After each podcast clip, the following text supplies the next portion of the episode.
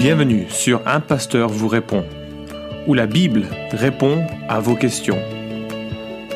Accueillons le pasteur Florent Varac.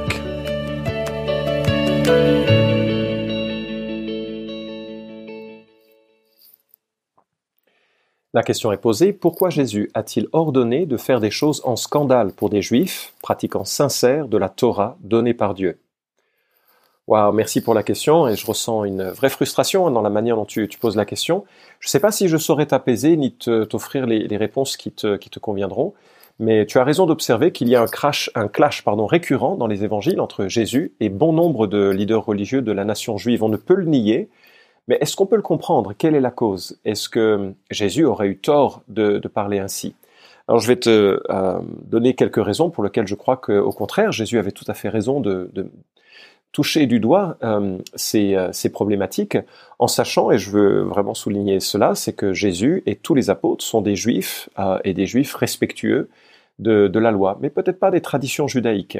Et c'est mon premier point. Il faut faire une différence entre le judaïsme de la Torah et le judaïsme des enseignants de l'époque, qui avaient formulé pas mal de règles supplémentaires à la Torah. parfois en invoquant une tradition orale dont on n'a aucune trace et qui est euh, qui, a été euh, source d'abus, euh, y compris aujourd'hui avec la, part qui lui est laissée dans le judaïsme actuel. Jésus dit clairement à ce sujet, Matthieu 15, 13, toute plante qui n'a pas été plantée par mon Père céleste sera déracinée. Donc, toute tradition qui ne vient pas de la, de la Torah correctement interprétée n'avait pas raison, pas raison d'être et Jésus les dénonce. Deuxièmement, ces traditions ont souvent éloigné de la force de la Torah. Prenons l'exemple du sabbat. Tu connais, ça fait partie des, dix commandements. Souviens-toi du jour de repos, hein, du sabbat, pour le sanctifier. Tu travailleras six jours et tu feras tout ton ouvrage. Mais le septième jour est le jour du repos de l'Éternel, ton Dieu. Tu ne feras aucun ouvrage, ni toi, ni ton fils, ni ta fille, ni ton serviteur, ni ta servante, ni ton bétail, ni l'étranger qui est dans tes portes. C'est en Exode chapitre 20, versets 8 à 10. Bien, les scribes et les pharisiens pouvaient passer des heures à tenter de légiférer sur la question, c'est quoi faire un ouvrage? Euh, Est-ce que porter une aiguille à coudre sur soi, c'est un ouvrage? Est-ce que euh, soigner un homme malade, c'est un ouvrage? Si on le fait le, jour du sabbat. Est-ce que rechercher une vache qui s'est perdue, c'est un ouvrage, si c'est le jour du sabbat? Mais ce faisant, ils oubliaient la, simplicité euh, que la loi voulait apporter à la vie, enfin la beauté que la loi voulait apporter à la vie. Jésus dit en Marc chapitre 2 verset 27, le sabbat a été fait pour l'homme et non l'homme pour le sabbat.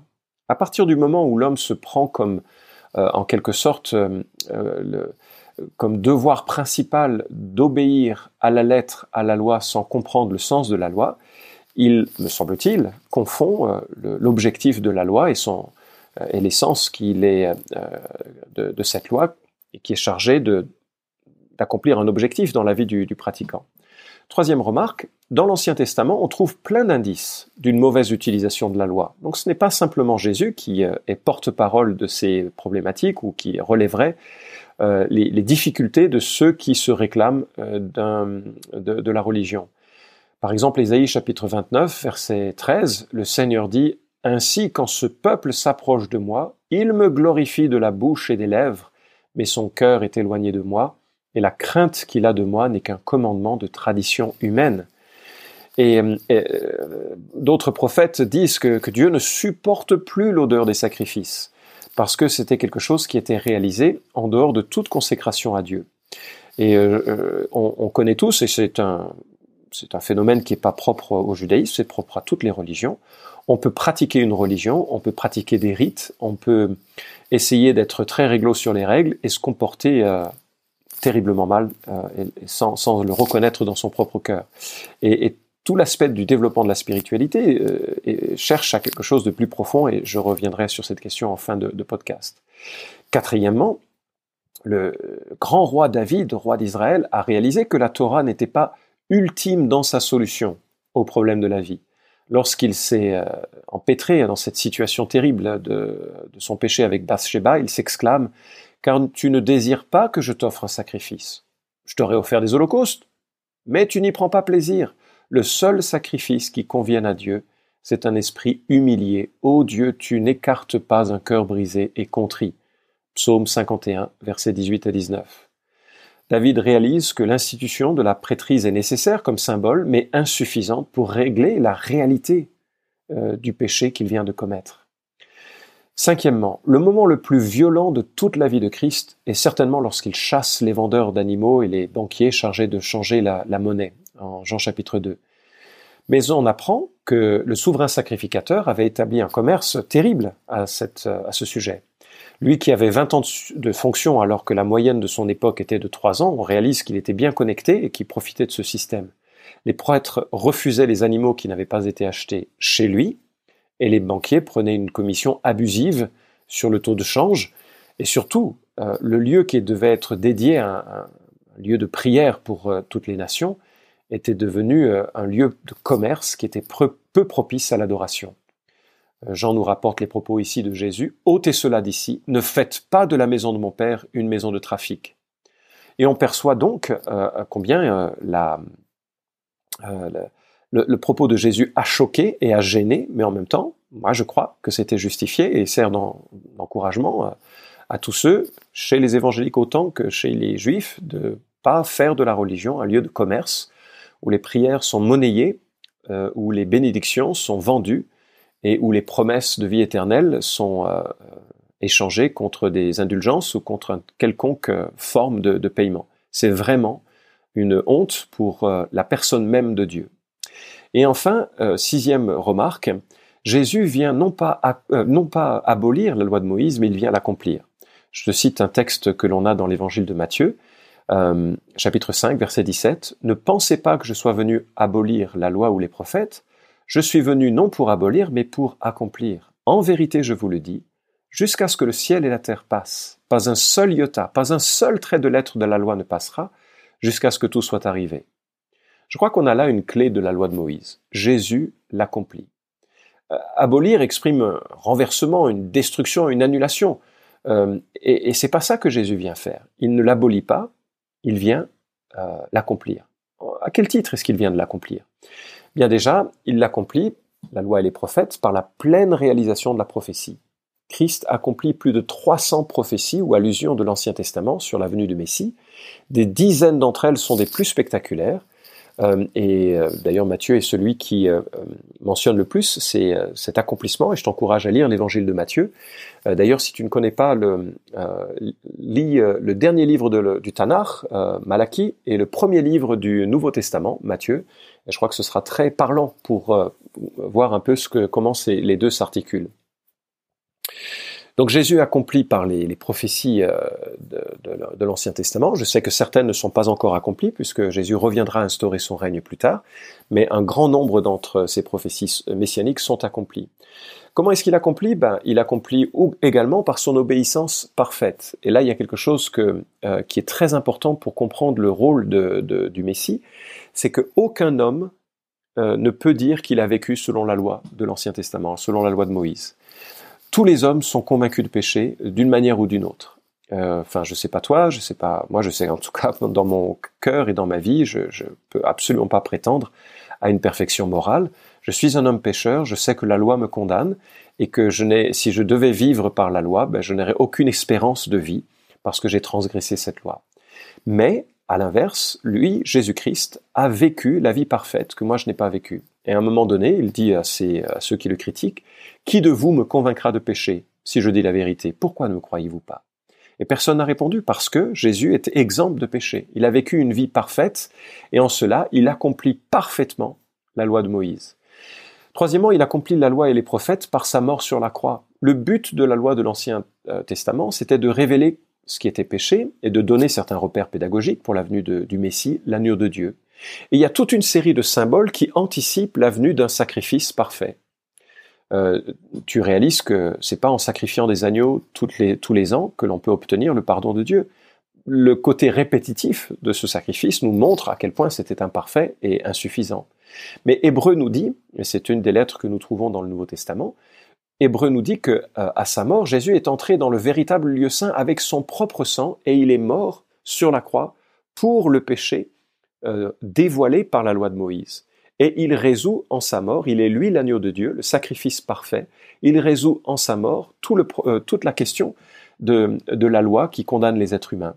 Mais lui, justement, il inverse cette condamnation, pour peu qu'on place notre confiance en lui, parce qu'il est lui l'agneau de Dieu qui meurt pour les péchés que condamnait la loi.